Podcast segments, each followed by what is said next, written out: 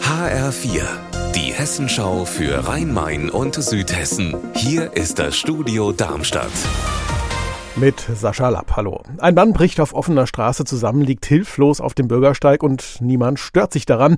Genau das ist vor einem Monat in der Wiesbadener Friedrichstraße passiert, nachts gegen zwei Uhr. Erst nach einer Stunde etwa und nachdem schon einige Menschen vorbeigegangen sind, haben Passanten die Rettungskräfte alarmiert. Seither ermittelt die Polizei wegen unterlassener Hilfeleistung. Den aktuellen Stand hat Saskia Klingelschmidt. Die Wiesbadener Polizei ermittelt mittlerweile seit einem Monat in dem Fall. Sie hat auch Strafanzeige wegen unterlassener Hilfe Hilfeleistung aufgenommen und das gleich gegen mehrere Personen. Diese sind an dem besagten Freitagmorgen im Januar an dem hilflosen 28-Jährigen vorbeigelaufen. Aktuell gibt die Polizei aber keine Ermittlungsergebnisse heraus, zumal der Mann auch noch getreten und bestohlen wurde. Er kam damals unterkühlt ins Krankenhaus. Die Polizei sucht weiterhin nach Zeugen.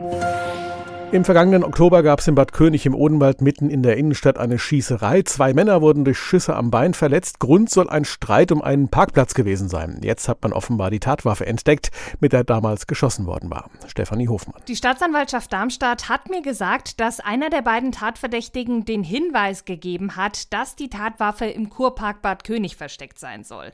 Dort wurde daraufhin gesucht und tatsächlich hat man auch eine Waffe gefunden.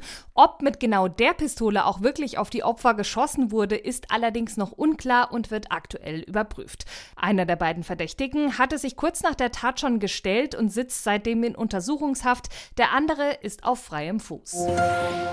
Der Kreistag Darmstadt-Dieburg hat in seiner gestrigen Sitzung einstimmig beschlossen, den Umbau des Schlachthofs in Brenzbach mit einer 125.000 Euro Bürgschaft zu unterstützen.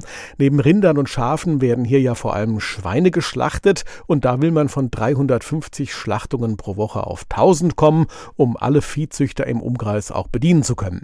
Mit den neuen Geräten könnten außerdem auch die älteren und deshalb größeren Muttersauen der Ökolandwirte geschlachtet werden. Im März entscheidet nun noch der Odenwald-Kreistag über über eine Bürgschaft und dann könnte es mit dem Umbau losgehen.